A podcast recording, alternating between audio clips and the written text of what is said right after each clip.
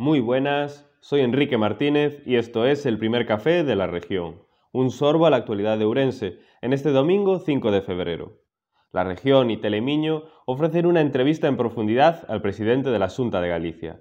Alfonso Rueda hace balance personal y político de su nueva vida al frente de esta institución y explica cuáles son los principales proyectos para Urense. Además, el mandatario defiende que debe gobernar la lista más votada.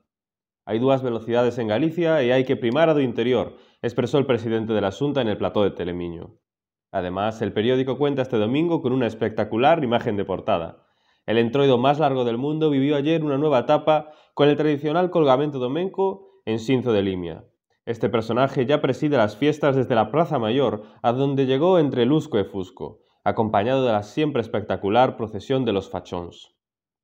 El periódico propone además al lector un reportaje en profundidad centrado en el lento avance de las obras de la variante exterior del AVE. Incluye además imágenes a vista de pájaro captadas por un dron que demuestran y acompañan lo apuntado en el texto.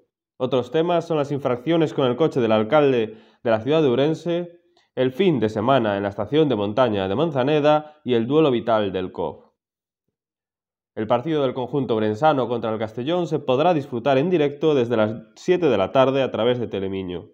Esto es solo un adelanto. Para más información, tiene disponibles el periódico, la página web y las redes sociales de la región. Gracias por informarse y que disfrute del domingo.